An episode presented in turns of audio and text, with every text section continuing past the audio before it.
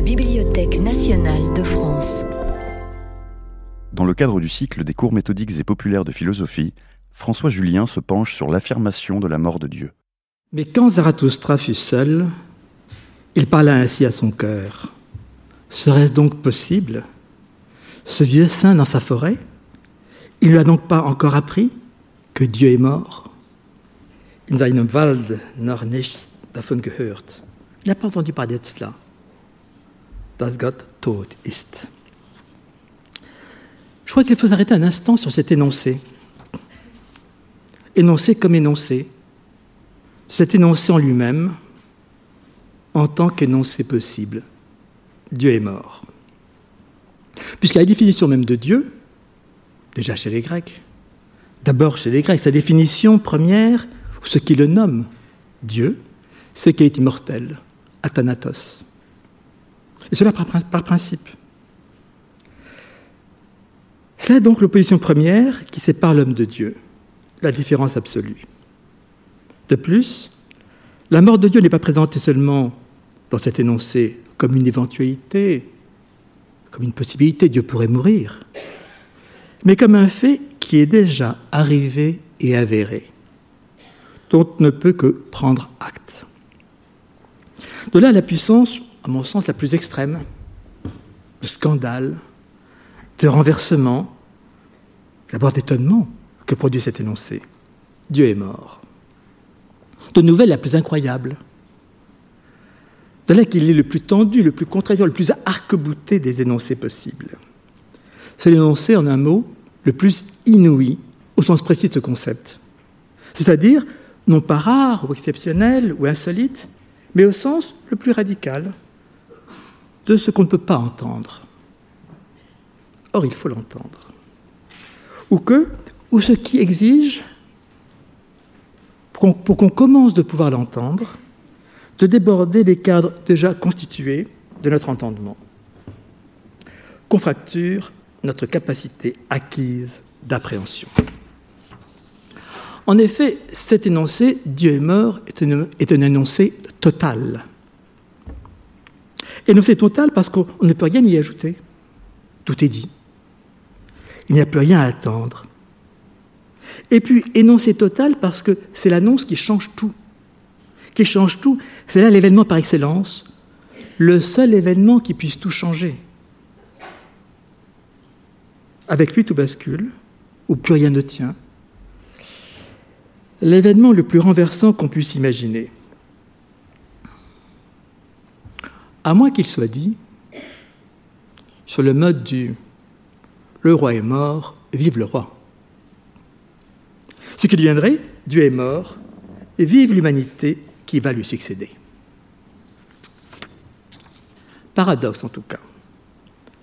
Énoncé inouï, le plus inouï, faisant éclater les cadres constitués de notre intelligence, en même temps que cet énoncé est peut-être celui qui dit le plus rigoureusement,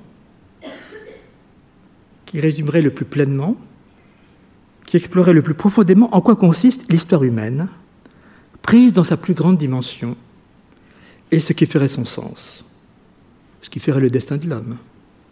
La mort de Dieu comme ce qui signe, plutôt comme la seule signature de ce qui fait l'humanité.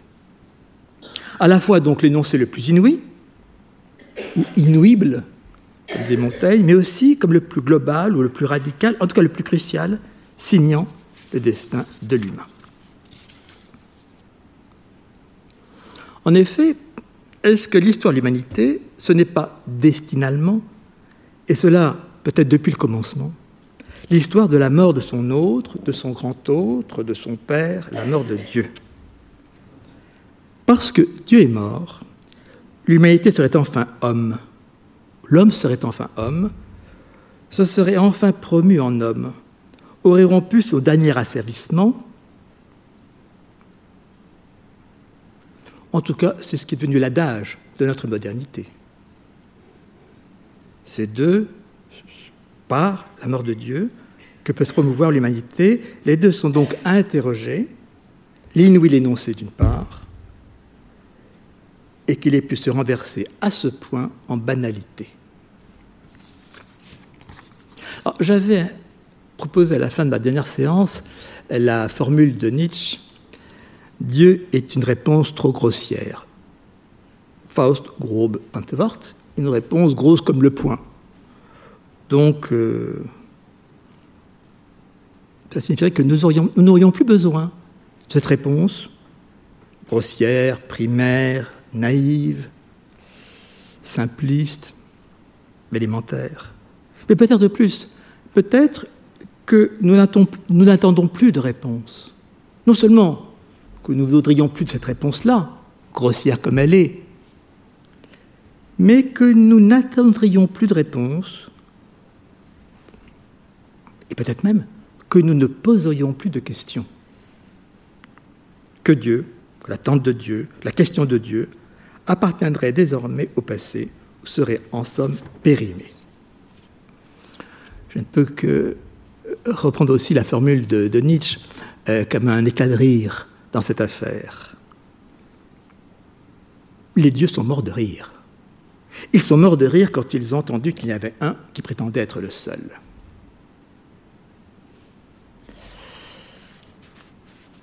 Dieu est mort est donc l'énoncé le plus dramatique.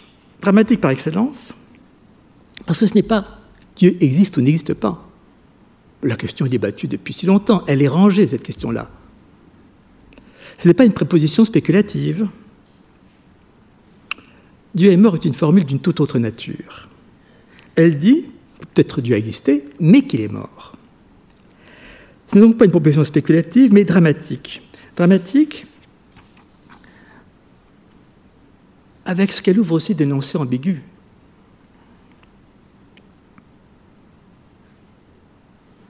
Dramatique en tant que nouvelle.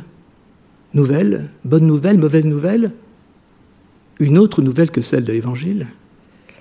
Énoncé ambigu. Comment est-il mort? Est-ce que Dieu a été tué? Ou est-ce la croyance en Dieu qui est morte? Dieu est-il mort en soi? Dieu est-il mort pour nous? Bref, la formule est foncièrement ambiguë. Elle est ambiguë et surtout elle opère quelque chose si on la ramène maintenant dans son contexte textuel. Et d'abord, euh, parce qu'il y a une scène de la mort de Dieu. C'est bien sûr la, scène de la mort du Christ dans l'Évangile. Cette proposition à la fois renversante, inouïe, en même temps, elle est euh, au cœur même de l'annonce de Dieu, la mort du Christ. Et cela me paraît essentiel, pourquoi? Parce qu'en fait, euh, la mise en scène de la mort du Christ a été euh, la scène de promotion la plus radicale euh, de la subjectivité. En effet, le récit qui en est fait dans l'Évangile, comme la mort du Christ, fait découvrir la subjectivité humaine dans sa dimension infinie. Parce que celui qui meurt, c'est un homme, totalement homme, mais c'est aussi Dieu. Et donc, il y a là, ce n'est pas une question d'intensité ou de, disons, euh, d'affect au superlatif, c'est le fait qu'à travers le récit, dans sa simplicité, de euh, cet homme qui meurt, se dit quelque chose qui révèle la profondeur, ou je dirais plutôt l'immensité de la subjectivité humaine qui commence à se dire ainsi. Qui ne se disait pas, qui se dit en grec, dans le grec de, l'Évangile, mais qui ne s'est jamais dit ainsi dans la tradition grecque et romaine. Euh, vous connaissez les phrases quand il est dit, Jésus donc à Gethsemane, il commence à être envahi d'effroi et d'angoisse, en grec, exato ek ademonein, il leur dit mon âme, on traduit, mon âme est saturée de tristesse à mort. Restez ici éveillé. C'est ce qu'il dit donc à ses disciples proches de lui. Le grec, c'est perilupos estime psyché. Mon âme est recouverte de lupé, recouverte, entourée de douleur. Jusqu'à la mort. Alors l'expression est très ambiguë là aussi. Eostanatu. Jusqu'à en mourir, jusqu'à la mort, jusqu'à ce que je, au moment où je meurs, ou tellement triste, tellement affligée qu'elle va en mourir. Eostanatu. Mais surtout, c'est le, cri, le cri final, le dernier mot prononcé par le Christ, quand il dit. Alors c'est important parce que là, c'est dit dans la langue du Christ, c'est pas dit en grec. dans la langue du Christ quand il est dit Et à la neuvième heure, Jésus clame d'un grand cri Eloi, Eloi, lema sabachthani. Et c'est dit ainsi, traduit, traduit en grec, ce qui se traduit. Alors je trouve important que l'évangile se traduise, n'est-ce pas? Parce que l'évangile, c'est ce texte qui est ouvert à la diversité des langues. Et donc il y a ce cri qu'il dit dans sa langue. Le Christ n'est pas le grec. Et qu'il a été traduit en grec. Otheosmou, Otheosmou, ô Dieu de moi, Dieu de moi, pourquoi m'as-tu abandonné? Mot à mot, vers quoi m'as-tu abandonné? Vers quoi Eisti. Pas pourquoi, vers quoi? C'est pas Dieu, c'est eisti, ek catalipes, mais vers quoi m'as-tu abandonné? Vers quoi m'ouvre? Vers quoi m'ouvre ce qui m'arrive, la mort. Alors je vois quelque chose dans ce thème de la mort de Dieu qui est d'abord cela, qui est, mais qui est bien récit euh, au passé de cette mort de Dieu, et qui est le moment où s'ouvre dans euh, la capacité euh, de réflexion humaine cette immensité du de la pure subjectivité. Dieu est à la fois le moment où, Dieu, euh, non pas oublie qu'il est Dieu ou oublie qu'il est le Fils de Dieu, mais vit complètement l'abandon que chacun vit dans sa mort, l'abandon absolu, même s'il y a des gens autour. L'abandon absolu et le vers quoi euh, qui s'ouvre.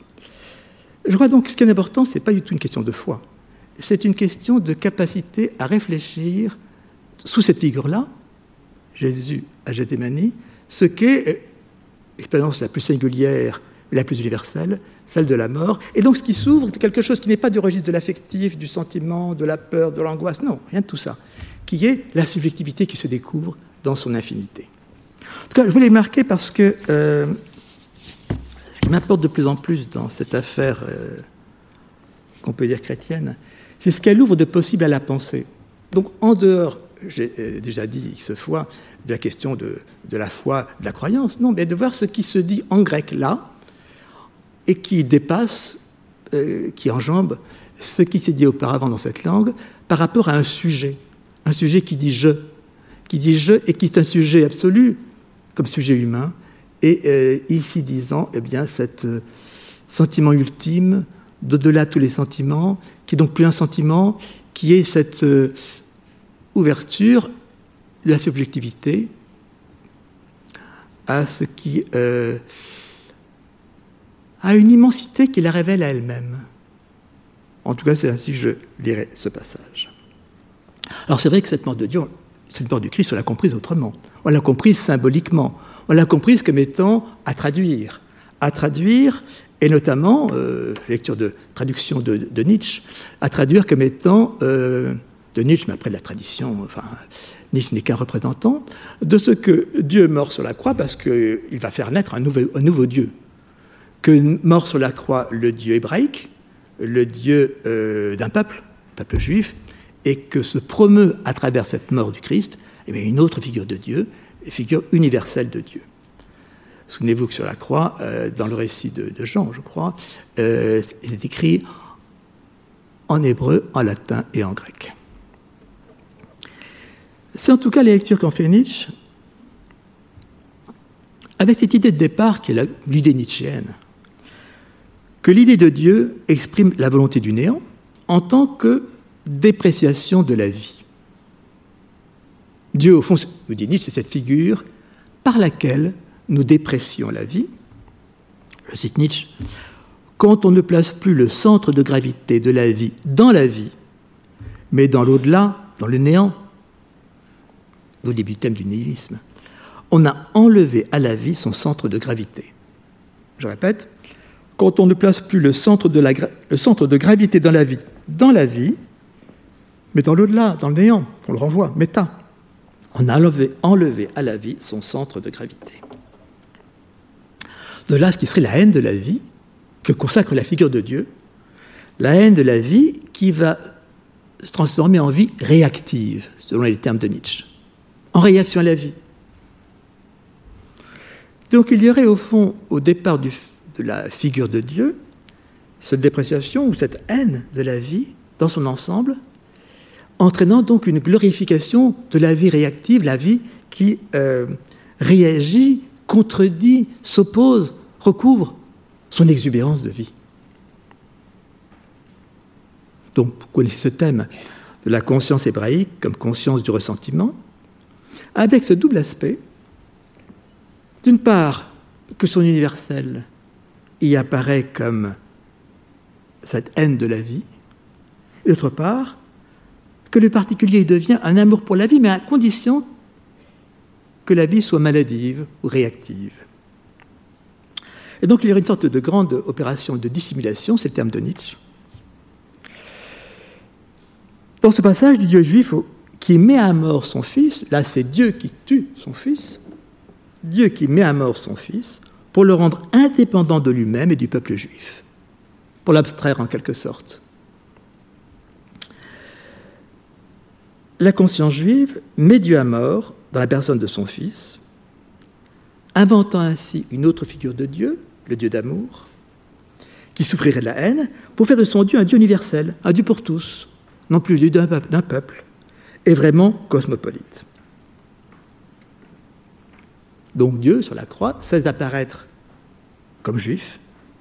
Donc du vieux Dieu au nouveau Dieu. La mort de Dieu, ce serait ça. ce serait euh, ce changement de scène ou euh, euh, du Dieu précédent, du Dieu donc d'un peuple, du Dieu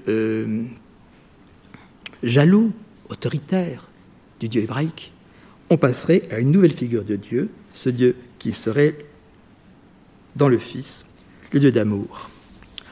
En tout cas, vous voyez qu'il y a euh, ce thème de la mort de Dieu, à la fois la nouvelle la plus, euh, la plus étonnante, la plus renversante, et en même temps, il a sa mise en scène euh, dans cette oui, mise en scène, configuration, situation qui est la mort du Christ et la façon dont on peut la lire comme, disons, euh, creusement de la subjectivité, l'abandon porté à sa plénitude. Alors qu'est-ce qu'un abandon porté à sa plénitude? Ou alors, symboliquement, comme étant ce passage d'une figure de Dieu à la suivante.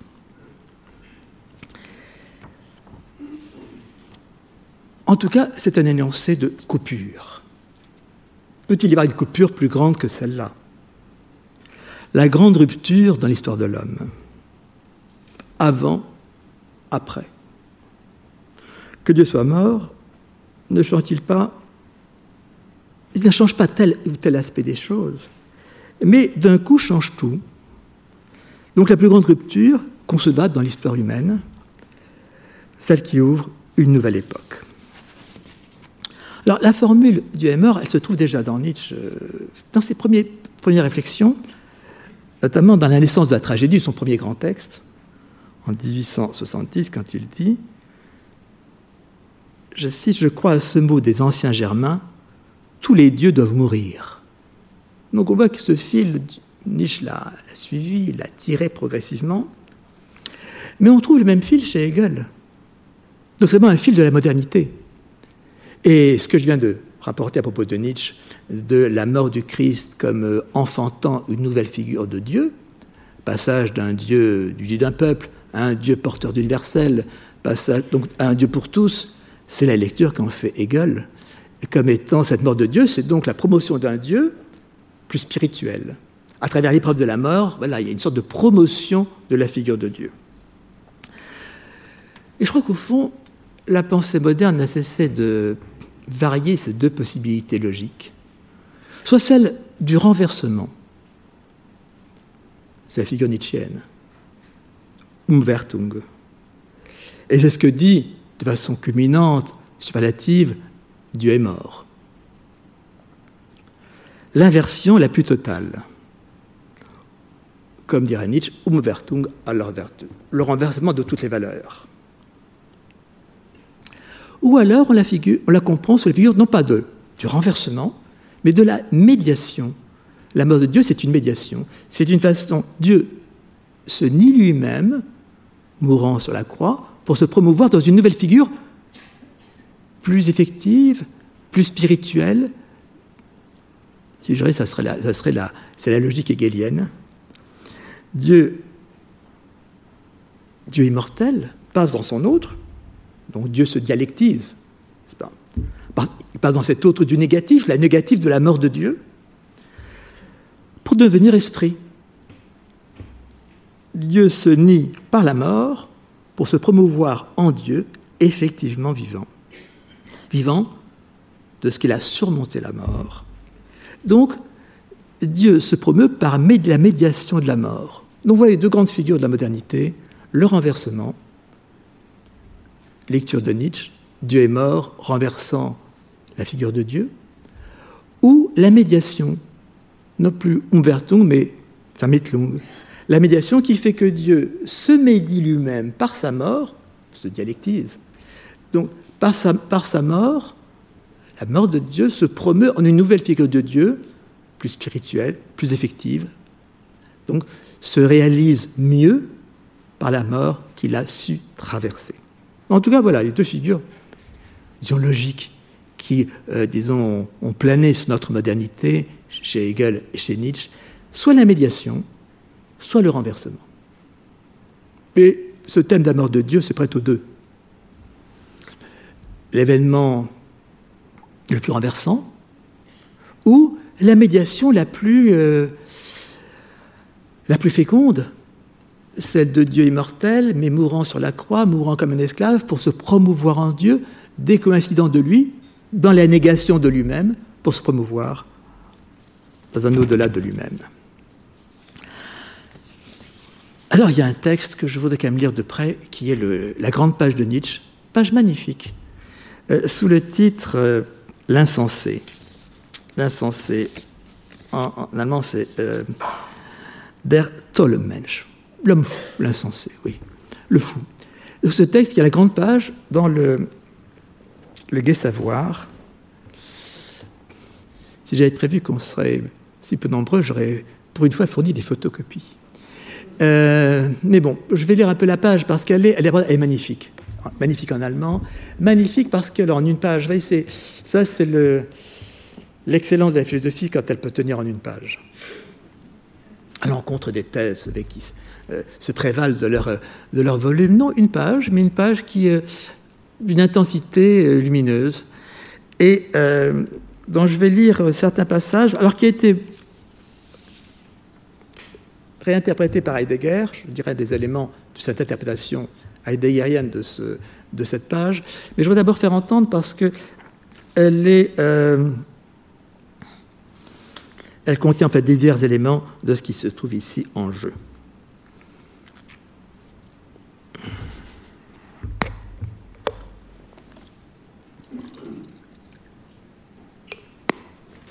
Au fond, qu'on soit moins nombreux a aussi un avantage je me sens plus en compagnie. Je me sens, disons, euh, non plus devant comme ça euh, euh, un horizon saturé, mais voilà, un peu de dispersion, ce qui fait que peut-être, au fond, on peut mieux s'entendre. Et moi aussi, j'essaie de trouver le bon côté du négatif. L'insensé. N'avez-vous pas entendu parler de cet homme insensé qui, ayant allumé une lanterne en plein, en plein midi, courait sur la place du marché et criait sans cesse Je cherche Dieu, je cherche Dieu. Il allume sa lanterne en plein midi et donc il court comme un fou Je cherche Dieu. Et comme là-bas se trouvaient précisément rassemblés beaucoup de ceux qui ne croyaient pas en Dieu, il suscita une grande hilarité. L'a-t-on perdu dit l'un? S'est-il égaré comme un enfant? dit un autre. Ou bien se cache-t-il quelque part? A-t-il peur de nous? S'est-il embarqué? A-t-il émigré? Ainsi ils criaient et riaient tous à la fois.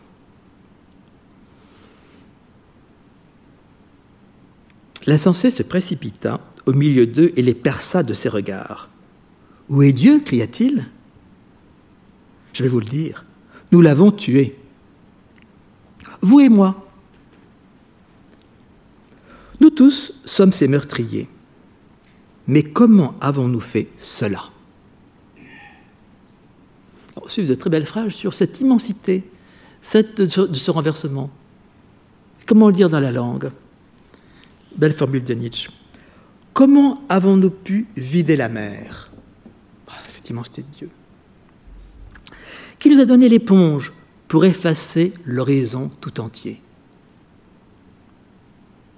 Qu'avons-nous fait à désenchaîner cette terre de son soleil? Désenchaîner cette terre, notre terre, de son soleil, Dieu. Vers où, roule-t-elle à présent? Vers quoi nous porte son mouvement? Loin de tous les soleils. Ne sommes-nous pas précipités dans une chute continue Et cela en arrière, de côté en avant, vers tous les côtés?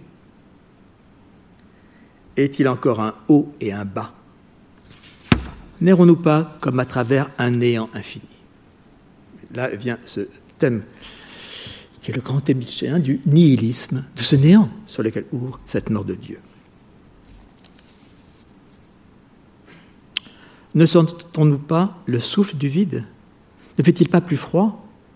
Ne fait-il pas nuit sans cesse et de plus en plus nuit? Ne faut-il pas allumer les lanternes dès le matin? N'entendons rien encore du bruit des fossoyeurs qui ont enseveli Dieu. Ne sentons-nous rien encore de la putréfaction divine? Les dieux aussi se putréfient. Dieu est mort. Dieu reste mort. Et c'est nous qui l'avons tué. Comment nous consoler, nous, les meurtriers des meurtriers? Ce que le monde avait possédé jusqu'alors de plus sacré et de plus puissant a perdu son sang sous nos couteaux. Qui essuiera ce sang de nos mains? Quelle eau pourra jamais nous purifier? Quelle solennité expiatoire, quel jeu sacré nous faudra-t-il inventer?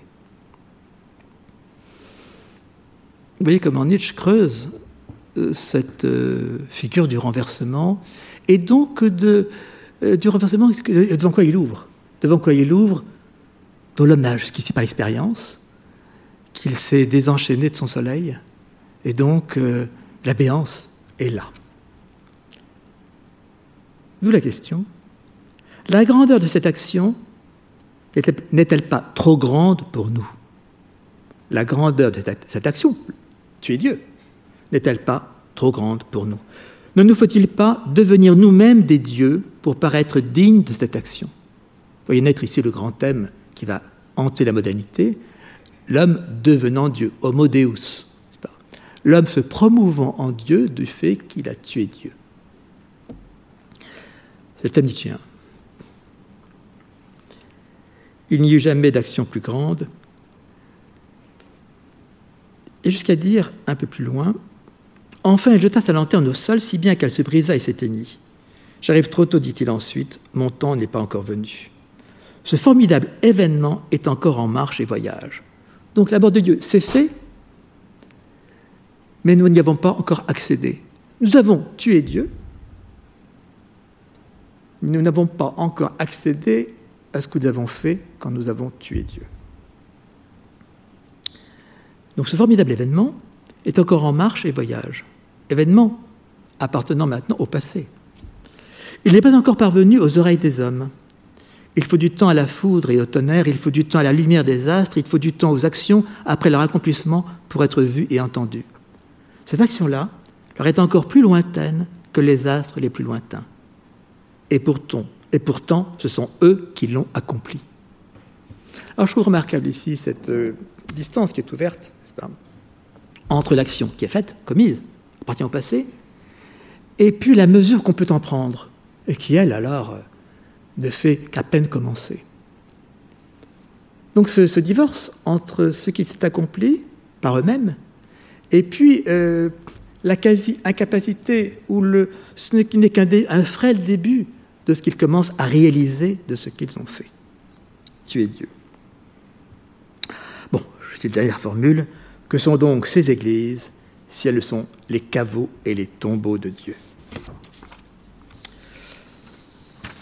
Alors, cette euh, page de Nietzsche, elle a fait l'objet d'un grand commentaire de Heidegger, que je voudrais reprendre, non pas du tout pour euh, m'y associer, mais parce qu'elle euh, est la lecture classique de cette mort de Dieu chez Nietzsche, comme étant la fin de la métaphysique, comme étant l'ouverture du nihilisme, et comme nous mettant donc devant un choix qui est simple, soit nous cessons de substituer à Dieu des figures, euh, disons, euh,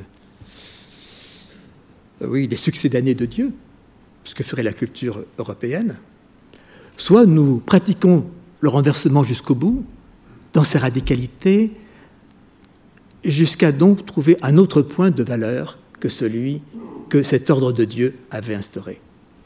L'ordre de Dieu avait instauré des valeurs euh, hiérarchiques, un ordre avec euh, une supériorité comme ça inscrite dans l'être.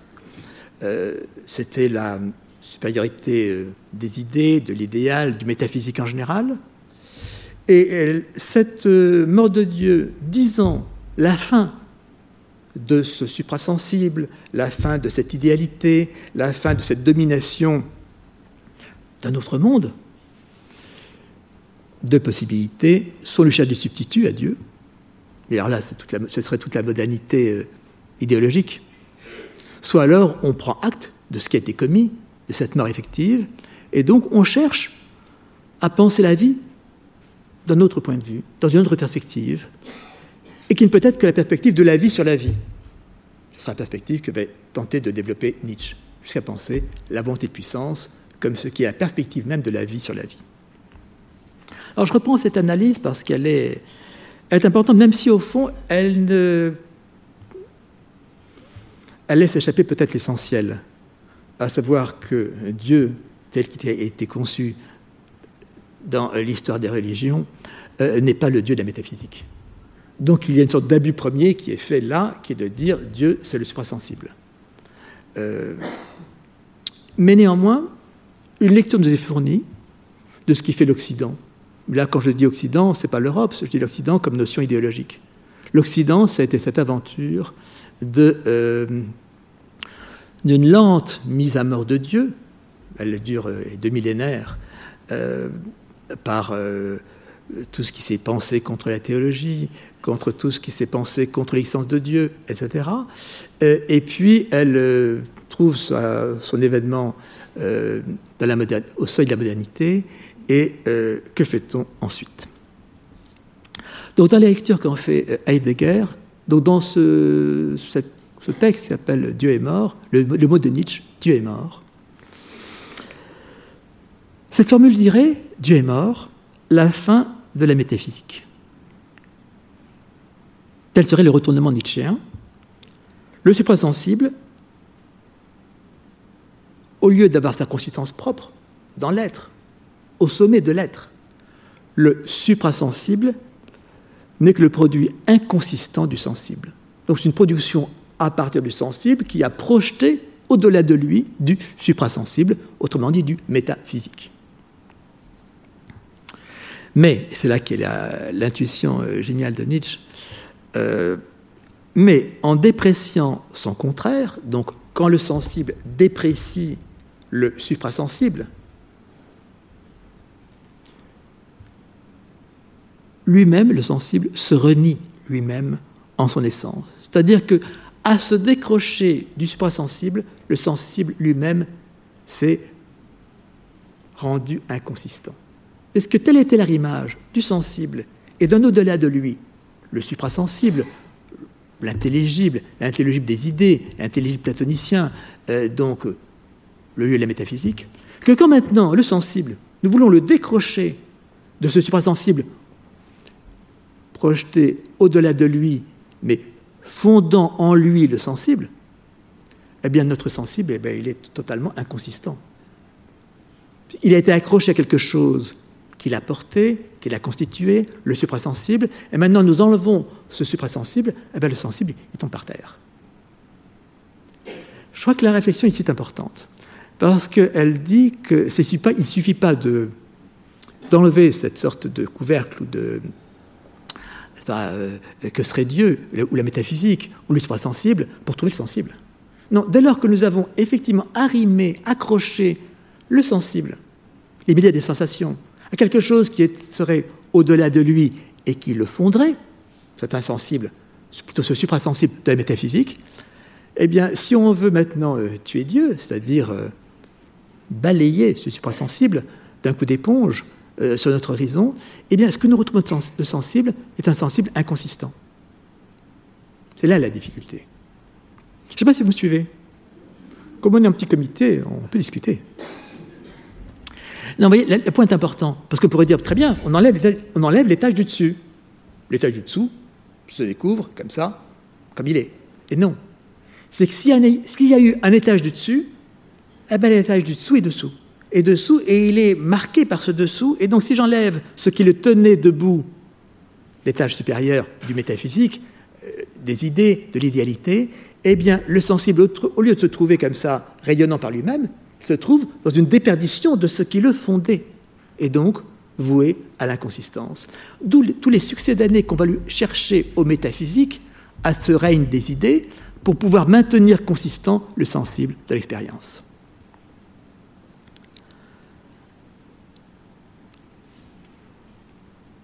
Donc Dieu est mort n'est pas une formule qui dirait l'opinion de Nietzsche, Nietzsche en tant qu'incroyant, en tant qu'athée, mais elle dit le destin de la métaphysique, telle qu'elle est déterminée par ce néant sur lequel ouvre la mort de Dieu. Je cite Heidegger, le mot de Nietzsche, oui, c'est bien le mot de Nietzsche, Dieu est mort, n'est-ce pas? C'est cet énoncé, énoncé total. Le mot de Nietzsche nomme la destinée de 20 siècles d'histoire occidentale.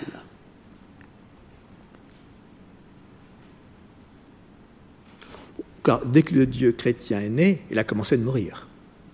la critique contre Dieu, elle date du fait même de l'avènement de Dieu, dans le registre chrétien de la naissance de Dieu.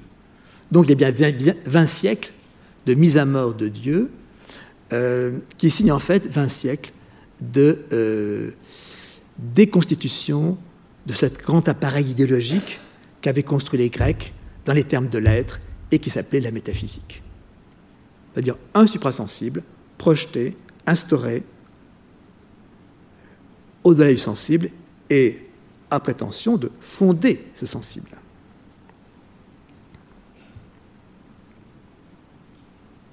Car dans le mot Dieu est mort, la mort de Dieu, d'une part, concerne bien le Dieu chrétien, mais en même temps, Dieu ou Dieu chrétien sont utilisés, en tout cas dans la pensée de Nietzsche, pour désigner le monde suprasensible en général. Je cite encore Heidegger, Dieu est le nom pour le domaine des idées et des idéaux. Depuis Platon, au fond, ce qu'on a instauré comme monde suprasensible, d'au-delà le sensible, métaphysique, comme le vrai monde, comme le monde proprement réel, étantement étant, comme dit Platon, eh bien se trouve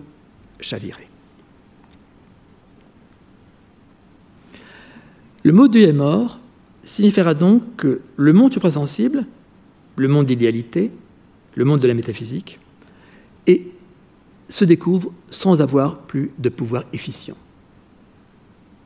En fait, on se rend compte qu'il ne prodigue aucune vie, il ne produit aucune vie.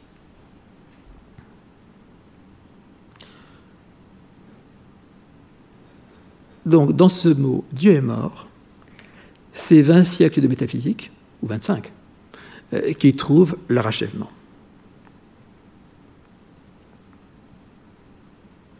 Mais alors, pensez l'anti-métaphysique.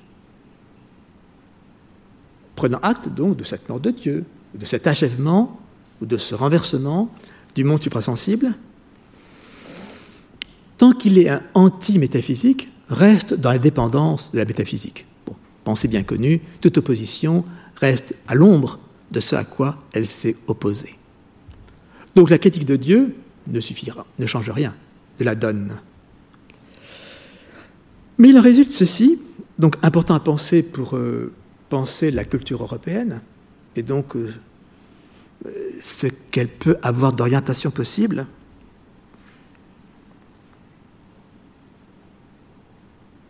Si Dieu, comme cause suprasensible, comme fin de toute réalité, est mort, c'est le monde suprasensible, le monde des idées, c'est-à-dire aussi le monde de la hiérarchie, le monde d'un niveau supérieur et d'un niveau inférieur, le monde donc de l'ordre fondateur, l'ordre hiérarchique. Donc, ce monde dans lequel est inscrit une prescription, une obligation, donc tout ce constitue la morale, le monde de la pensée classique. Ben, si ce Dieu-là est mort, l'homme ne sait plus à quoi se tenir, il ne reste plus rien qui puisse l'orienter, d'où la phrase dans le texte que je viens de lire, n'errons-nous pas à travers un néant infini Donc errance dans laquelle l'humanité est tombée de ce qu'elle a perdu, le socle, le fondateur, euh, ce qui l'ancrait dans du réel. Et ce qui hiérarchisait ce réel, donc dont euh, résultait une morale qui était donc cette suprématie du suprasensible sur le sensible, du métaphysique sur l'expérience. Ainsi, le mot Dieu est mort constate qu'un néant commence à s'étendre, néant voulant dire absence d'un monde suprasensible faisant tenir le sensible. D'où résulte ce qu'on va appeler le nihilisme. Nihil, néant, n'est-ce pas? Ce néant que fait apparaître la mort de Dieu.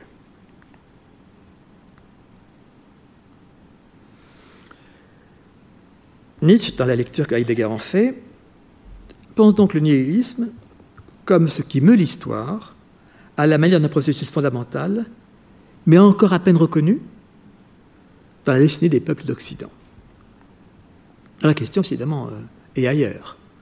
Quelle est cette histoire proprement occidentale, avec l'érection de la métaphysique, avec son relayement sous une figure de Dieu personnel, le Dieu chrétien, et puis euh, son ébranlement de plus en plus euh, fondamental, aboutissant à cette mort de Dieu, et donc à la béance. Béance, néant qui en résulte. Donc le nihilisme n'est pas un phénomène historique parmi d'autres, mais plutôt serait le mouvement fondamental de l'histoire de l'Occident.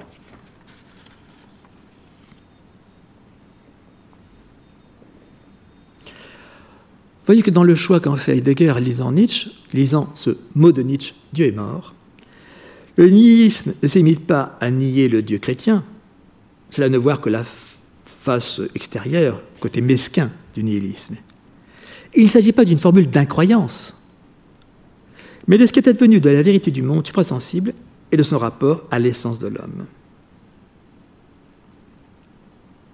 C'est-à-dire qu'au fond, dans Dieu est mort, ce qui est à entendre, c'est l'effondrement de, ce qui faisait tenir notre pensée du monde. Notre pensée du monde était donc, elle tenait parce qu'elle avait euh, du supérieur et de l'inférieur, du supérieur fondateur, l'idéalité, le pur intelligible, Dieu, à l'ombre duquel se pensait l'inférieur, à l'ombre et dans la dépendance duquel se pensait l'inférieur. Donc d'une morale qui était résultante de cet ordre hiérarchique instauré dans l'être. Que cet ordre hiérarchique s'écroule, qu'il n'y ait plus ce supérieur qui fasse tenir cette structure, cette structure idéologique, eh bien, euh, c'est le déboussolement. De la phrase de Nietzsche Qu'en est-il si la Terre n'est plus accrochée à son soleil?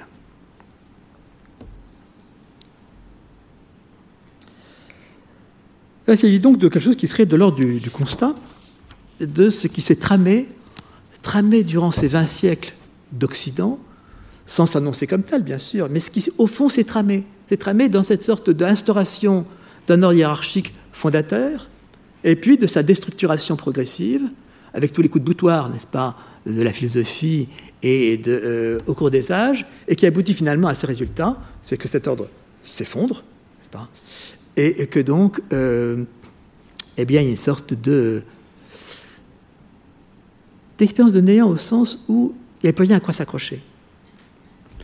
Euh, et donc, comment l'humanité européenne peut-elle se, tirer de cette situation dans laquelle elle se trouve comme ça, à laquelle elle se trouve confrontée, qui est son œuvre, mais dont elle ne sait pas que c'est son œuvre, qui s'est tramée, par elle, mais à son insu. Et maintenant, elle est devant ce résultat. Ce qu'on appelle comme ça, de façon générale, notre modernité. Donc, à partir de là, il y a donc un choix. Un choix, c'est comment maintenant se tirer de ce très mauvais pas, puisque ce qui faisait tenir le monde et donc à quoi était suspendue notre vie, euh, ce qui lui donnait un sens, ce qui faisait donc, euh, bon, on savait pourquoi on pouvait vivre, et eh bien se trouve comme cela euh, fracturé, et non seulement fracturé, mais disons tombé par terre. Que signifie, que nihilisme? La réponse est là. Que les valeurs les plus haut placées se dévalorisent. Donc ça touche au fondement même de ce que, des valeurs, de ce dont nous faisons des valeurs. De sorte que la valeur des valeurs suprêmes devient elle-même incertaine. Je vous lirai deux possibilités. La possibilité euh, adoptée à l'époque moderne en Europe, qui est de donner des, euh, d'inventer des succès d'années à la figure de Dieu pour euh, replâtrer tout ça, pour faire que ça tienne encore, que ça, ne tienne plus parce qu'il y aurait une figure de Dieu comme ça, incarnant le suprasensible et disons fondant le honto-théologique, l'être et Dieu, mais replâtrer cette affaire pour que ça tienne encore, tant bien que mal, euh, par des succès d'années de la figure de Dieu. De Dieu, donc, fondant cet ordre hiérarchique, à quoi se trouve arrimer la vie. Donc cette possibilité, ce serait celle de l'idéologie euh, occidentale, moderne, à savoir de réoccuper la place vide des anciens idéaux par des substituts quels sont ces substituts? Les doctrines du bonheur, comme dit Nietzsche, tous les socialismes, et puis bien sûr la musique wagnérienne. C'est ce qu'il appelle le nihilisme incomplet. Oui, parce que c'est la substitution, c'est du succès d'année, on essaie de réparer. ça ne tient pas. Ou alors pratiquer un nihilisme complet. Non pas incomplet, mais complet, c'est-à-dire allant jusqu'au bout ce que prétend faire Nietzsche. Alors ce nihilisme complet, il doit euh, non seulement euh, critiquer les valeurs ou les remplacer par d'autres, il s'agit de repenser ce qui est le principe même au départ de la valeur. Dans la valorisation précédente, il y avait toujours la transcendance. Transcendance euh, revue et corrigée, non plus celle du suprasensible dans sa suprématie, mais celle justement des idéalités euh, banales, sociales, le bonheur, euh, le progrès, etc., etc. Donc une sorte de, d'idéalité religieuse puis laïcisée, mais qui gardait cette fonction de non seulement mettre de l'ordre, mais organiser les valeurs. Nihilisme incomplet satisfaisant. Bah, la substitution, substitution, compensation, on sait bien, pas besoin de demander à la psychanalyse, que ce sont les deux modalités pour euh, voilà, euh, essayer de remettre cas un cas quelque chose de viable, mais qui n'est jamais viable. Parce que c'est jamais viable ni par la substitution, ni par la compensation. Mais ça donne l'illusion que. Donc, si on se refuse à la substitution et la compensation, avec des figures plus ou moins laïcisé ou en cours de laïcisation de l'idéalité du suprasensible, figure de bonheur, figure de progrès. Euh, écoutez, voyez aujourd'hui comment nous consommons l'idée de bonheur. Le marché du bonheur aujourd'hui, il est encore, euh, c'est le, marketing des idées euh, le, plus, le plus rentable. il suffit de voir les livres. Donc, si on ne fait pas ça, qu'est-ce qu'on fait? Bien, Il faut repenser ce qui est à l'origine même de la valorisation des valeurs.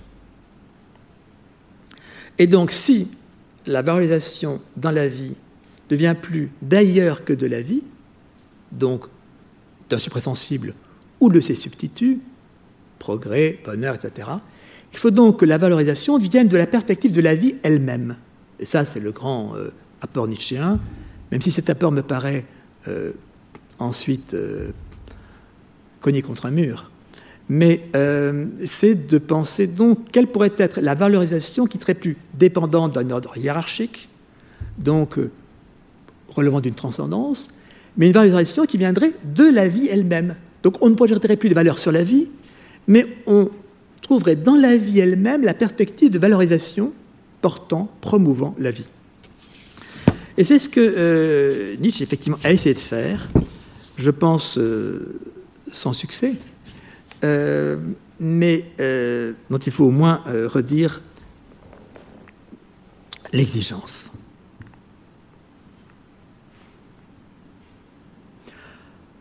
Non pas, chercher des substituts à la figure de Dieu, puisque Dieu est mort, mais des substituts qui puissent d'autre façon valoriser, maintenir un axe de valeur possible, donc tendre notre vie, donner de la finalité à l'existence, comme on dit le sens de la vie. Hein. Mais chercher, si on ne veut plus ça, alors dans la vie elle-même, dans son principe même, ce qui peut être la perspective valorisante de la vie. En quelque sorte, faire advenir une véritable immanence, puisqu'on a mis fin au règne de la transcendance sous ces diverses figures. Alors il faut donc se pencher sur ce qu'est la vie en tant que telle, dans son principe, dans ce qu'elle apporte, et on y verra deux choses. D'une part, ben, la conservation, la vie veut se conserver, et d'autre part, la vie, elle veut s'accroître. Au fond, c'est ça qui est au départ. Conservation et accroissement, les deux vont de pair. Toute conservation vise son accroissement. C'est là qu'il y aurait donc le principe du sein même de la vie valorisant la vie, donc se constituant en valeur, valeur d'immanence, cette perspective de euh, conservation, accroissement de la vie dans la vie, qui ne serait plus donc dépendante d'une quelconque transcendance. Ce qui nous renvoie à cet absolu nietzschéen euh, substitut de Dieu, euh, prenant la relève du Dieu est mort, qui est la volonté de puissance. Parce que dans, cette, euh, dans ce désir de la vie de vivre, donc, et pour cela de se conserver, de se promouvoir en vie, bah, ce qu'il voit comme étant le principe même. Et là, c'est là que Nietzsche bascule de nouveau dans la métaphysique, la métaphysique du vitalisme et donc euh, à refuser les succès d'année euh, du bonheur, du progrès, bref, d'idéalité plus ou moins laïcisée, mais finalement rebascule dans euh, volonté de puissance, à savoir une sorte de principe d'hypostase en fait, une sorte d'antimétaphysique qui sera celle du vitalisme. Alors je crois que c'est là-devant que nous met, devant cette difficulté que nous met Nietzsche, parce que Nietzsche renverse l'idéalité platonicienne, certes, on ne veut plus l'idéalisme. Mais est-ce que la sortie de l'idéalisme, est-ce que c'est le vitalisme? Une sorte d'autoglorification de la vie pour elle-même et par elle-même, c'est ce qui ne me paraît pas tenir. Et je pense que la difficulté de penser, justement, c'est d'éviter les deux. Éviter le basculement dans l'idéalisme, mais tout autant le basculement dans le vitalisme, qui se constitue en antimétaphysique, mais donc, de nouveau, dans l'ordre du métaphysique. Je ne développe pas ça aujourd'hui parce que je le garde pour une autre fois, plutôt pour le, livre que je viens d'écrire, euh, qui, euh, bah oui, euh, mes interventions ici sont liées à mon travail, donc tout ça se, trame un peu, où j'essaie de penser ce qu'est la vraie vie, comme étant justement la vie qui n'est ni dans la Libye du métaphysique, ni non plus dans la glorification du vitalisme, et donc euh, que signifie vrai dans vraie vie? Enfin, c'est une question dans laquelle j'ai essayé de me débattre. Mais qui nous éloignerait un peu de la question de Dieu, donc je laisse de côté, pour revenir à la question qui me paraît essentielle, à laquelle je vais réserver ces des moments, Dieu peut-il mourir? Je ne pense pas qu'on puisse traiter un peu sérieusement de ce thème, de ce mot, la mort de Dieu, sans reprendre la question à son départ, Dieu peut-il mourir? D'abord, vous voyez chez Nietzsche, ce qui est très beau dans la scène que je vous ai lue, c'est que comment commence-t-elle? Elle commence par quelqu'un qui avait sa lanterne en plein jour, lanterne allumée en plein jour, et qui dit Je cherche Dieu. Mais Dieu est mort, il le sait, puisque c'est lui qui l'annonce aux autres. Donc, si vous voulez, la scène de Nietzsche est très, forte parce qu'elle commence sur cette scène d'un fou qui cherche Dieu avec une lanterne allumée en plein jour. Je cherche Dieu. Et qu'est-ce qu'il va dire? Mais Dieu, on l'a tué vous ne le savez pas encore, vous n'arrivez pas le réaliser. Donc on peut avoir tué Dieu et chercher Dieu. Parce que dit le, texte de Nietzsche, dans cette mise en scène où euh, finalement euh, euh, nous avons tué Dieu, les églises ne sont que des tombeaux de Dieu, certes, mais en plein jour, avec ma lanterne, pas qui paraît un peu fou quand même, eh bien je cherche Dieu. Donc je veux dire que la question est celle-ci. le procès fait à Dieu est aussi ancien que Dieu. Et est-ce que l'amoncellement des critiques, des, ébranlements, de tout ce qui s'oppose, tente de tuer, d'achever cette figure de Dieu, on vient à bout? C'est la question que je voudrais brièvement poser, avant de vous dire que moi je vois personnellement un peu les choses. En tout cas, euh, la première solution, l'a vue chez Nietzsche, c'est le nihilisme radical, en renversement complet des valeurs, substituant aux valeurs de transcendance hiérarchique, euh, eh bien une sorte d'immanence absolue, euh, qui serait donc celle de la vie elle-même, mais la vie elle-même peut-elle se constituer en principe d'immanence sans devenir un principe, donc s'instituer aussi en substitut métaphysique, comme le fait la volonté de puissance. Or, si je repasse comme ça en deux mots euh, les, mises en scène euh, de la modernité pour euh, assumer cette mort de Dieu, bon, celle du nihilisme incomplet ou poussé jusqu'au bout, porté jusqu'au bout, qu'on a vu chez Nietzsche, plus communément, après lui, bah, si Dieu est mort, l'homme est laissé à lui-même. L'homme est laissé à lui-même, donc laissé à sa liberté. Il est dans une déréliction, après cette mort de Dieu, qu'il abandonna à lui-même le force à affronter, assumer sa condition propre, telle qu'elle, c'est-à-dire sa liberté. Bon, c'est tout ce qu'on a entendu, notamment euh, chez Sartre, n'est-ce pas? La liberté sartrienne, c'est bien ça, c'est d'assumer la mort de Dieu. Et donc, euh, cet affrontement euh, constant, une fois qu'on a retiré tout ce qui pouvait tenir, faire tenir les choses, cette pensée de la liberté comme responsabilité à assumer. Et il y a une version qui est la plus courante, c'est du rationalisme contemporain, qui est de dire, ben là, Dieu est mort, promotion de l'homme, Dieu est mort, vive l'humanité. Euh, donc euh, c'est le dernier acte de ce long accouchement de l'autonomie de l'humanité. L'humanité n'a cessé dans son long cheminement sous euh, les formes diverses de figures de Dieu, de religieux et de, comme ça, de tout ce qu'il a dominé. Eh l'humanité s'est progressivement libérée, étape après étape, religion après religion, domination après domination, jusqu'à pouvoir assumer enfin ce qui est difficile, mais ce qui est sa gloire, à savoir son autonomie.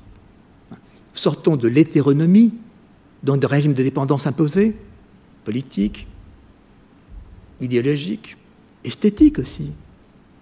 Et la modernité, ce serait cela, la sortie des hétéronomies religieuses, politiques, esthétiques, pour assumer une autonomie pleine, n'est-ce pas, effectivement assumée. Ça, c'est la grande, c'est le rationalisme moderne, qu'on peut suivre, bah, notamment dans le euh, livre de Marcel Gaucher euh, sur les enchantements du monde. Effectivement, le monde est désenchanté, il faut assumer cela, et le christianisme, c'est, comme dit Gaucher, la religion de la sortie de la religion. C'est une religion qui a donc poussé à l'extrême, qui a donc même enfanté son thème de la mort de Dieu, la mort du Christ, au point que eh ben, c'est la religion de la sortie de la religion, et qu'après, ben, nous avons assumé une société où... Alors là, il faut bien suivre Gaucher. Euh, Gaucher ne dit pas euh, où il n'y a plus de croyance en Dieu, non. Il dit où la religion n'est plus possible. Par contre, que chacun croit en Dieu ou n'y croit pas, ça c'est son affaire, et rien n'interdit de penser qu'il y aura toujours des croyants. Parce que pour mettre en... en disons, pour penser le, disons, la mort, pour penser l'altérité, euh, il s'entend bien que des personnes, euh, des consciences, continuent de, euh, souhaitent continuer à euh, disons, promouvoir, activer une figure de Dieu. Mais globalement, socialement, l'histoire politique de la religion est close parce que ce phénomène de religion en tant que tel, lui, s'est périmé, ce qui ne veut pas dire que l'expérience de croyance ne puisse pas lui subsister.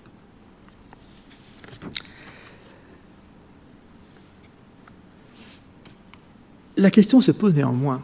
Euh, si euh, telle figure euh, de religiosité tend à disparaître, ou en tout cas est en crise, est-ce qu'il n'y a pas d'autres qui naissent, qui renaissent? On voit dans le monde d'aujourd'hui que si, notamment la tradition chrétienne, se trouve souvent en, retrait, d'autres expressions religieuses s'affirment, et, disons, reprennent une option sur l'histoire. Donc là, c'est ouvert, et ce qui me paraît important, c'est d'abord de constater ceci. C'est que les critiques rationnelles faites de la religion ne parviennent pas à épuiser la question de Dieu.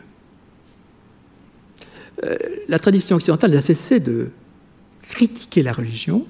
Ça commence avec, euh, en grand avec Épicure, à travers Lucrèce, euh, tout le discours athée, qui est un discours recouvert, disons un discours pourchassé, exclu, condamné, mais qui n'a cessé de se redéployer. Vous voyez, au XVIIe siècle, toute la pensée des libertins, comme pensée essentielle toujours mise sous le boisseau et, disons, cachée, euh, mais ne cessant d'être active et ne cessant de, se euh, relancer d'époque en époque. Euh, et la question, c'est est-ce que ce grand courant de, critique de la figure de Dieu à travers la critique de la religion est arrivé à son aboutissement ou pas si je m'arrête à l'une, mais parce que je, je trop vaste, mais je fais seulement allusion aux deux critiques les plus modernes pas, euh, de la figure de Dieu à travers la critique de la religion, celle de Feuerbach dans l'essence du christianisme, grand texte de la philosophie, mais Feuerbach montre finalement que l'homme a forgé Dieu pour prendre conscience de lui-même. Au fond, dans la figure de Dieu, l'homme n'a cessé de chercher sa propre essence, mais il a commencé à la chercher de façon médiate. Bon, Feuerbach s'inscrit dans la tradition hegelienne. Donc, Dieu, c'est ce temps médian par lequel l'homme n'a cessé de, se découvrir lui-même, de chercher son essence, et la chercher à distance de lui, dans la figure de Dieu, mais pour comprendre ce qu'il en allait de son essence à lui, l'homme. Donc la religion serait cette sorte de construction d'un objet à distance, permettant de percevoir au plus près, mais progressivement, ce qu'il en est de l'essence même de l'homme. D'où ce titre Essence du christianisme, qui est en fait l'essence de l'homme, mais vu dans cette médiation que constitue Dieu pour l'homme, pour que l'homme puisse s'appréhender. L'homme ne peut pas s'appréhender directement lui-même.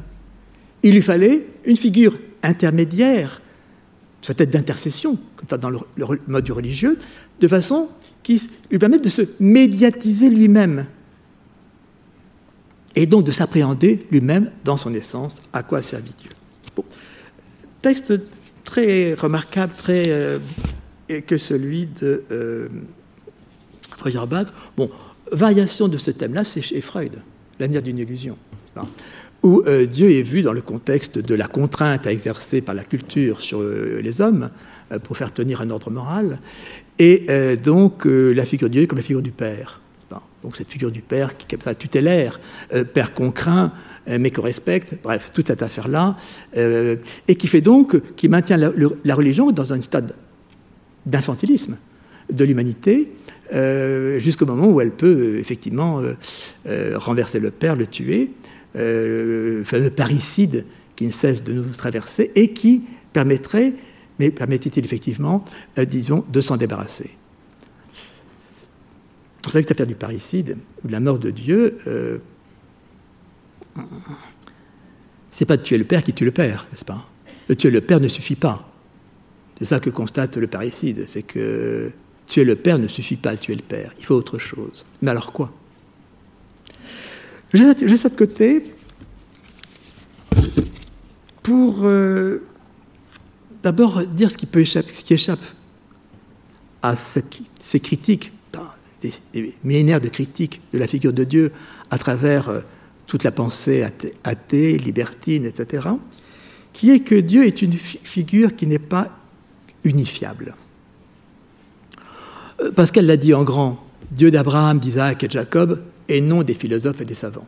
Mais cette formule de Pascal, elle, fait bien apparaître qu'il y a une double figure de Dieu, mais qui n'est pas seulement entre le Dieu des savants et le Dieu des croyants, qui euh, n'est pas seulement entre le Dieu principe le Dieu principe, le Dieu cause, euh, ou le Dieu fin, le Dieu de la philosophie, et puis le Dieu personne, le Dieu compris.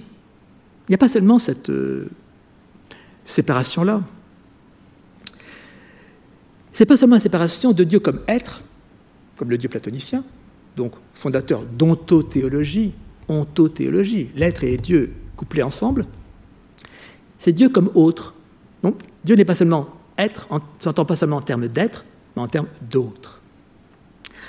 Figure donc de l'altérité. Et puis Dieu, c'est pas seulement celui dont on parle, parler de Dieu, c'est celui à qui on s'adresse. C'est pas seulement un il, mais c'est un tu. Et ça change tout. Et disons que les critiques de la religion euh, traitent de Dieu en tant que il, en tant que lui, en tant qu'objet, avec toutes ces fonctions que j'ai décrites fonction du Père, fonction de la médiation, de la conscience, etc. Mais ne peuvent pas par là même entièrement supprimer cet autre plan, cette autre possibilité, que Dieu soit celui à qui je parle, à qui je m'adresse, que j'invoque. Euh, Augustin, début des confessions, Magnus dominé, tu es grand Seigneur. Figure du tu, donc de l'adresse. Ce qui fait qu'il y a toujours un reste, n'est-ce pas, résistant aux critiques faites de Dieu à travers la critique de la religion. Alors, je voudrais m'arrêter sur deux points.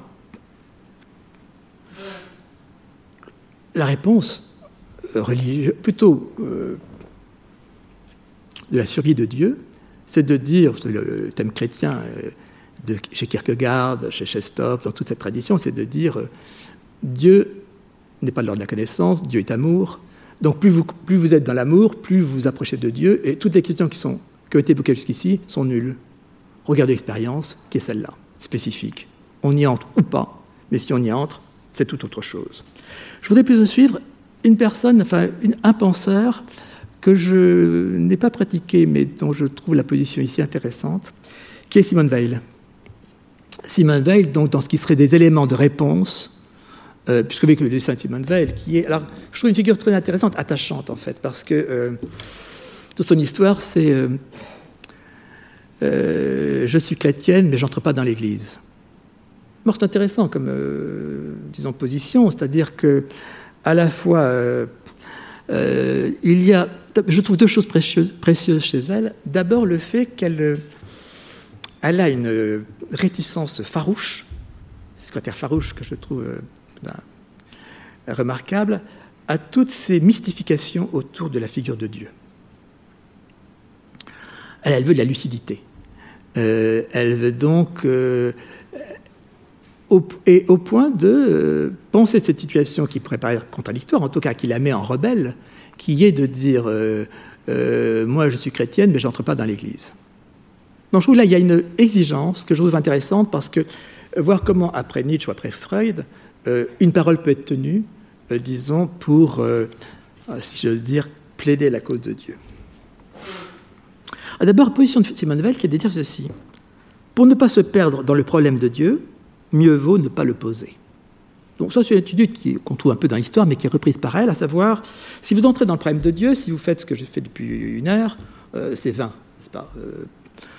Ce qu'il faut, c'est s'en tenir hors, n'est-ce pas? Ne pas entrer dans la question. Si vous entrez dans la question, vous n'en finirez pas de vous battre dans cette question.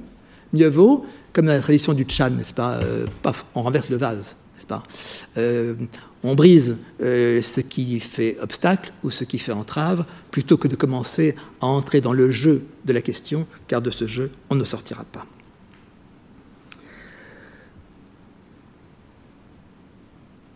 Elle nous dit ainsi, dans l'attente de Dieu, euh, la question qui se pose à nous ne dépend pas de la solution du problème de Dieu. Donc le problème de Dieu, je m'en fiche.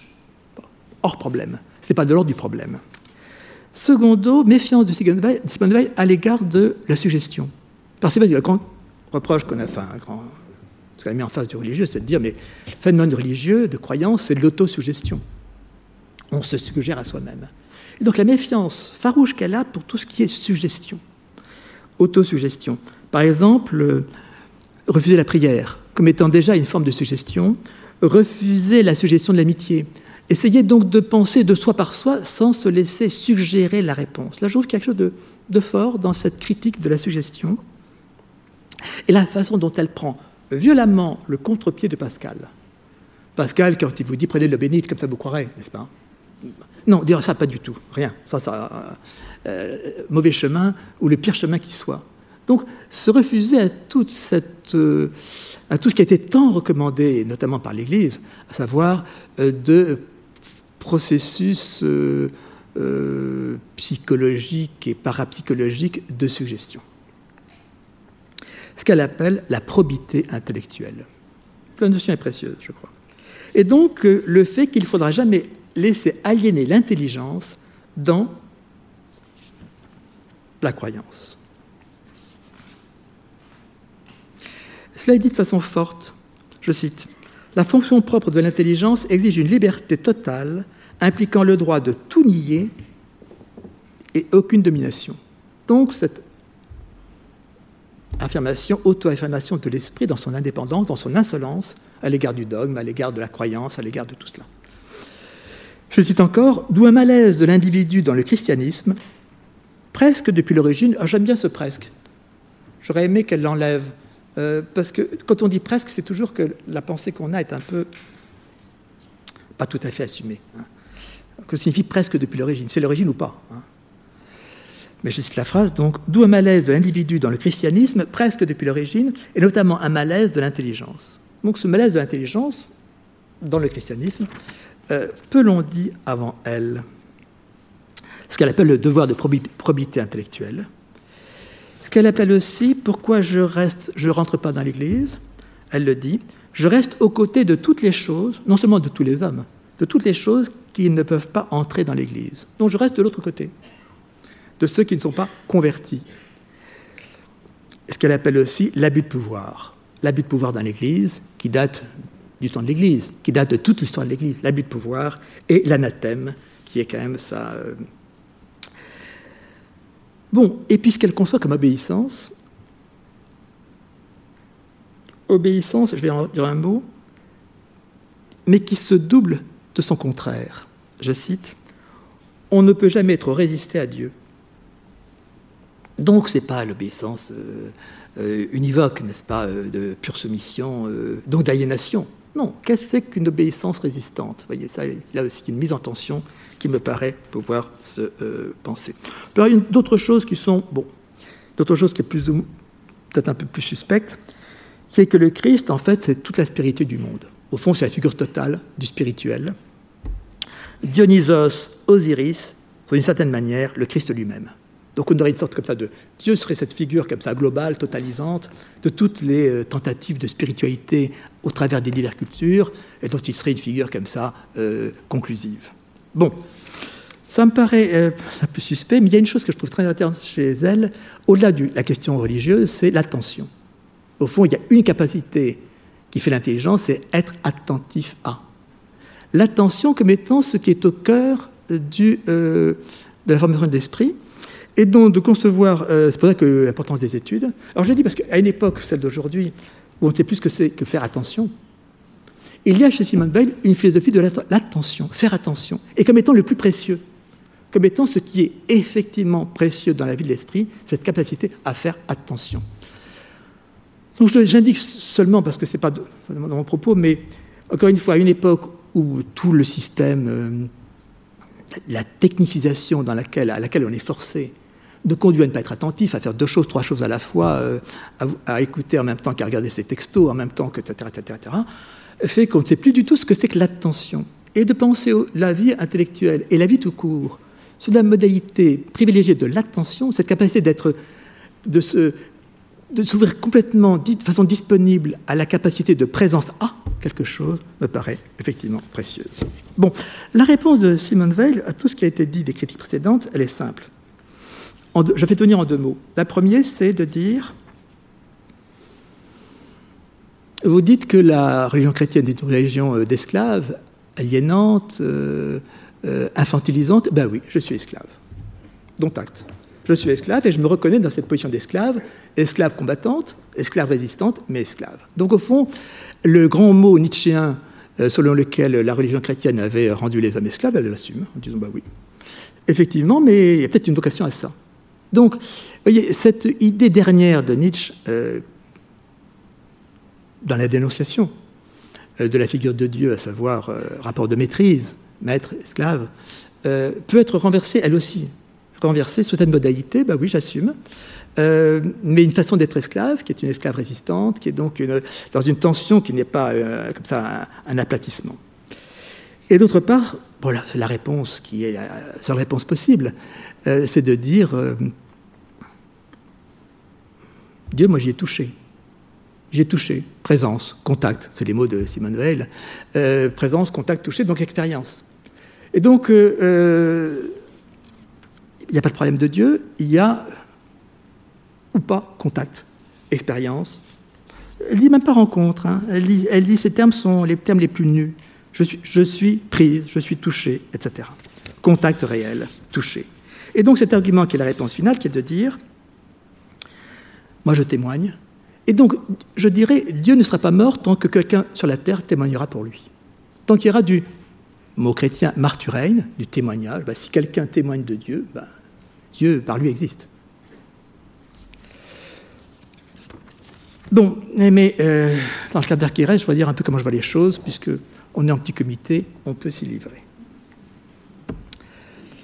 Euh, donc, dire, essayer de dire en quelques mots comment je, oui, comment je, vois les choses dans cette affaire si délicate, si euh, et où je crois qu'on ne peut pas rester euh, en faisant seulement euh, citer les uns les autres, euh, aligner des arguments et ériger le grand procès de Dieu pour ou contre Dieu.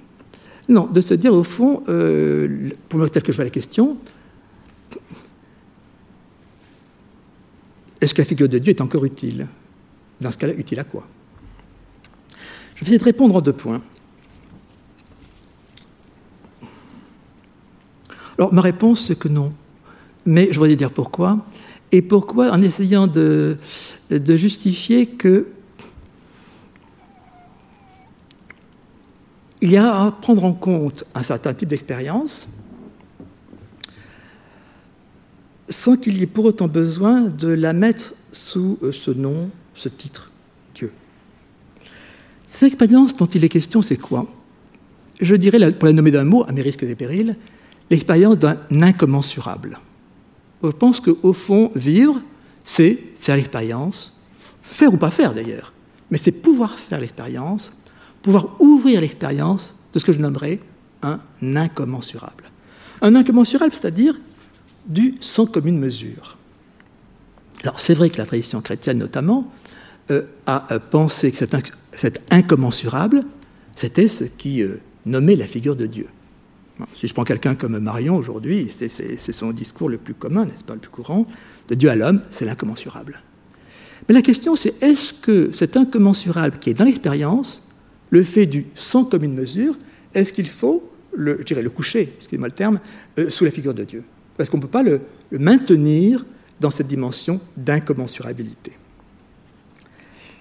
Alors, thèse, donc, ou plutôt euh, proposition, qui est de dire il y a de l'incommensurable dans l'expérience. Pour ne pas laisser rabattre l'expérience dans l'empirisme. On pourra dire incommensurable de la mort. Je dirais plutôt incommensurable de l'intime.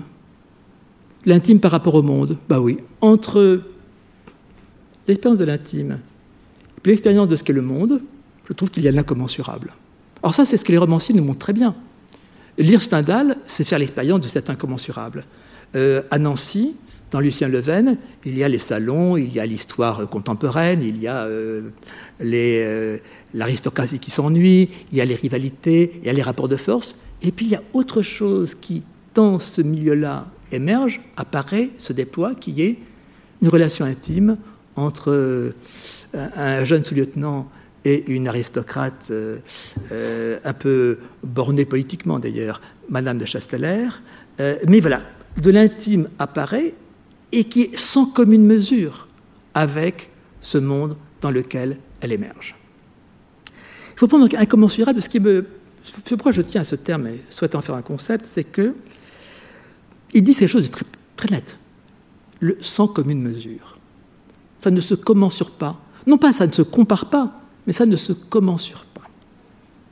Il me semble qu'un roman de Stendhal, ou prenez par exemple Le Lys dans la vallée, euh, Madame Meursault ouvre de l'incommensurable. Je crois que les grands romans, euh, Flaubert, qui est pourtant le moins accusable de euh, naïveté, Madame Arnoux, dans l'éducation sentimentale, ouvre un incommensurable par rapport à tout ce monde de bourgeoisie, de pseudo-rapport à l'art, d'ambition sociale, etc., etc. Elle ouvre de l'incommensurable. Je dis incommensurable parce que ce terme est le moins mystique. Il vient des mathématiques. Il a des mathématiques pour dire cette chose très simple, des mathématiques, indubitables, de grandeur qui n'ont pas de mesure commune, dont, le rapport ne peut donner de nombres entiers ou fractionnaires. On dit des nombres incommensurables pour dire des nombres réels qui ne sont pas rationnels. Incommensurables des mathématiques. Or, il me semble que cela, euh, ce terme des mathématiques peut se euh, reprendre, se penser, se déployer dans euh, ce qui s'appelle l'existence. Et encore une fois, ce sans commune mesure, il me semble que ce dont les grands romans, mais tous les grands romans en font, c'est même la définition des grands romans. Un grand roman est un roman qui sait ouvrir la dimension d'incommensurable dans l'existence. Alors je dirais Proust, j'ai dit Flaubert, j'ai dit bon, Balzac évidemment, enfin bon. Euh, je crois que c'est ce qui fait un grand roman. Justement, en entrant, je parlais avec l'un de vous de Simenon, je pense qu'il y a de ça dans Simenon. L'ouverture d'un incommensurable. Et si je prends le roman Le Train, ben on voit bien que oui, c'est incommensurable de, bah, l'intime justement euh, par rapport à ce monde en déréliction euh, de la, la, d'après le, le 10 mai 40. Mais faut-il pour autant ranger cet incommensurable sous la figure de Dieu? C'est là la question. Ou je dirais peut-être que Dieu a été produit, inventé, promu pour contenir l'incommensurable, pour le contenir, aux deux sens de contenir, à la fois le comprendre en soi et aussi le bloquer. Par là, la figure de Dieu, bloquant l'incommensurable, peut-être sert à nous rassurer, voire en l'enfermant sous lui, à nous en débarrasser. Je verrai donc ainsi le, le destin de l'homme, n'est-ce pas, l'humanité, euh, dans sa... Euh, donc mon idée, c'est tout simple, c'est que le commensurable, dont je pense qu'il est à l'œuvre dans l'expérience, peut se penser comme tel sans qu'on ait à le raccorder à ce qui serait Dieu. C'est-à-dire ce que dit bien le texte de Nietzsche. ce texte que j'ai lu, c'est l'ouverture d'incommensurable. Et pourquoi le faire rentrer sous la figure de Dieu? Peut-être que la seule définition de l'homme, c'est que, par écart avec tout le naturel, tout le mondain, etc., ce qui fait monde, tout ce qui fait monde et qui lui appartient à la commune mesure, au commensurable, il revient à ce qui s'appelle l'homme, par la promotion bah, du langage, de la pensée, de tout ce qu'il a fait dans son évolution, d'articuler, plutôt d'introduire de l'incommensurable dans le commensurable. Peut-être c'est ça qui est le proprement humain en refusant toutes les définitions d'homme animal rationnel, animal ceci, animal cela. Non, mais l'homme est peut-être celui qui introduit dans le destin, ou l'aberration, a été d'introduire de l'incommensurable dans le monde, dans la commune mesure du monde. C'est ce qui fait non pas la métaphysique, mais le métaphysique, j'y reviendrai dans une séance ultérieure, que de nous situer dans ce rapport impossible, rapport sans rapport, du commensurable et de l'incommensurable, Destin de l'homme, donc, qui par son. Alors, c'est un terme que je tiens un peu, qu'on peut appeler l'ex-aptation, non pas l'adaptation. L'ex-aptation, le fait de se retirer de l'adaptation. Non pas l'inadaptation, mais l'ex-aptation, terme des paléontologues, mais qui me paraît utile dans cette pensée de. Ça, euh, si on prend un peu les, dimensions du la propos de Nietzsche et de Heidegger sur euh, ce qui fait humanité, le fait donc que le destin de l'homme, par cette capacité d'ex-aptation, tout le monde s'adapte. Oui, mais l'homme est justement ce dérangement du monde qui a ouvert une ex-aptation dans ce régime d'adaptation continue qui fait le monde. Donc de commensurabilité. Euh, donc le destin humain de l'homme, c'est ce qui fait humanité, ce qui fait humain, par son ex-aptation, ce que je nommerais en mes mots sa décoïncidence, et d'avoir fait entrer de l'incommensurable dans le monde, sans que cet incommensurable soit d'un autre monde. Sans donc que cet incommensurable, introduit par l'avènement de l'humain, le déraillement de l'humain, on peut appeler ça comme on veut, hein, soit pour autant référé à quelque être ou quelque autre, être ou autre, en dehors de lui, sur un mode religieux qu'on dirait Dieu. On pourrait dire ainsi que l'homme, par la décoïncidence qu'il a ouverte d'avec le monde, a promu un incommensurable, incommensurable dans le monde, ainsi qu'il fait faille, qu'il fait hiatus dans la cohérence du monde et son, oui, ce qu'on pourrait dire sa commensurabilité propre. Je dis expérience de l'intime, bah, l'expérience de la jouissance me paraît du même ordre. L'écart entre jouissance et plaisir, le plaisir se vit dans la commensurabilité du monde. La jouissance, c'est peut-être justement ce qui fait faille, ouvre une brèche, euh, fracture cette commensurabilité et fait éprouver l'expérience de cette incommensurable. Donc, ça sera ma première réponse. La seconde, je vais encore plus vite, par rapport à ce qui est l'existence. L'existence. Penser radicalement l'existence implique pour autant de poser Dieu? Ou, dit autrement, le concept d'existence ne suffit-il pas à concevoir cette existence d'exister? Alors c'est vrai que là aussi, le discours religieux a pensé que exister se réaliser dans le rapport à Dieu. Si on prend exister dans son sens propre, se tenir hors, eh bien Dieu est ce qui me permet de me tenir hors de moi. C'est le discours chrétien, je dirais banal, repris encore par Simone Weil. Où l'homme, cet état où l'homme ne vit plus en lui-même, mais vit hors de lui. Hors de lui, in Christo, dans le Christ, etc. Donc Dieu serait cette figure qui nous permettrait de nous tenir hors de nous, de ne pas nous tenir confinés, bornés en nous ou dans le monde, donc d'échapper à la clôture aussi bien du moi que du monde, pour échapper à la clôture ou du moi ou du monde, dans cet enfermement, dans ce rabaissement, se tenir hors, et Dieu serait le support de se tenir hors du confinement du moi, du confinement du monde. Bon, cela a été dit, euh, euh, n'a cessé d'être dit plutôt. Euh, dans les discours euh, chez Shimon Weil que je viens d'évoquer, notre vraie dignité consiste en ceci nous ne vivons plus en nous-mêmes, mais le Christ vit en nous.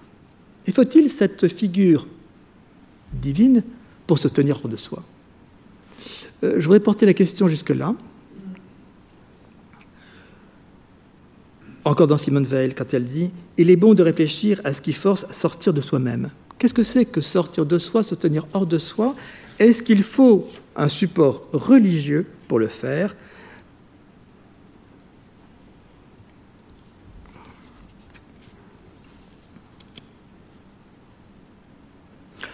Il me semble que ce qui fait l'homme, je reprends ici des éléments de mon travail, mais que je voudrais resituer par rapport à la question de Dieu, est que tout en demeurant dans le monde, immanent en lui, je prends immanent au sens propre, immanence, demeurant dans le monde, tout en demeurant dans le monde, l'homme, seul, comme il a été dit par Heidegger et par d'autres, seul l'homme existe. Qu'est-ce que signifie seul l'homme existe? Seul l'homme est capable d'exister. Seul l'homme est capable de se tenir hors, existere. Il peut se tenir hors et de ce monde et de ce moi, de sa mesure, proprement exister. Donc je vois ainsi l'homme dans ce rapport de contradictoire mais fécond, ou dont la contradiction est féconde immanent existant, il est demeurant dans le monde, et en même temps qu'il est demeurant dans le monde, puisqu'il n'y a pas d'autre monde, il peut, un peu de qualité éthique, il peut se tenir hors du monde, hors du moi, hors de la clôture que sont le moi, le monde. Il peut donc se tenir immanent, existant, et donc je découple immanence et transcendance pour penser immanence, existence, demeurant dans le monde, il peut se tenir hors du monde, c'est ça sa vocation éthique. Mais faut-il pour autant que cette capacité d'existence, c'est-à-dire de pouvoir se tenir hors du moi du monde tout en demeurant dans le monde, soit à rapporter, raccorder à quelque transcendance instituée?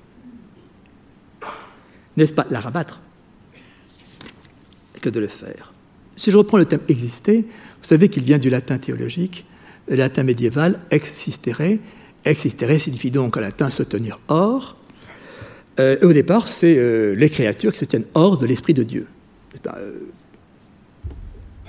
nous existons dans la mesure où nous sommes des créatures, c'est-à-dire nous, nous nous tenons hors de l'esprit de Dieu. Ça, c'est le sens premier, le sens médiéval, le sens théologique. Dieu est, les hommes existent en tant que créatures. Je crois que, au fond, pourrait renverser cette expression, ou plutôt c'est le sens de la modernité et la façon dont la pensée classique puis moderne a promu le verbe exister face au verbe être. Pour échapper un peu à cette alternative, l'être ou l'autre, n'est-ce pas? Qui est que euh, si exister, c'est bien se tenir hors, on peut l'entendre cette fois-ci de façon positive, inventive, promotrice, qui le qualifie. Tout en demeurant dans le monde, puisqu'il n'y a pas d'autre monde, l'homme peut d'abord, peut d'autant mieux s'en tenir hors, et cela sans qu'il ait besoin de nommer ou de penser cette figure de Dieu. Je dirais donc, quel besoin de rabattre ce hors, de se, se tenir hors, existerait l'existence, hors de la clôture du confinement, du mois, du monde, dans un dent qui le reloge? Serait-ce dent de l'extériorité absolue de Dieu? Je vous remercie de votre attention.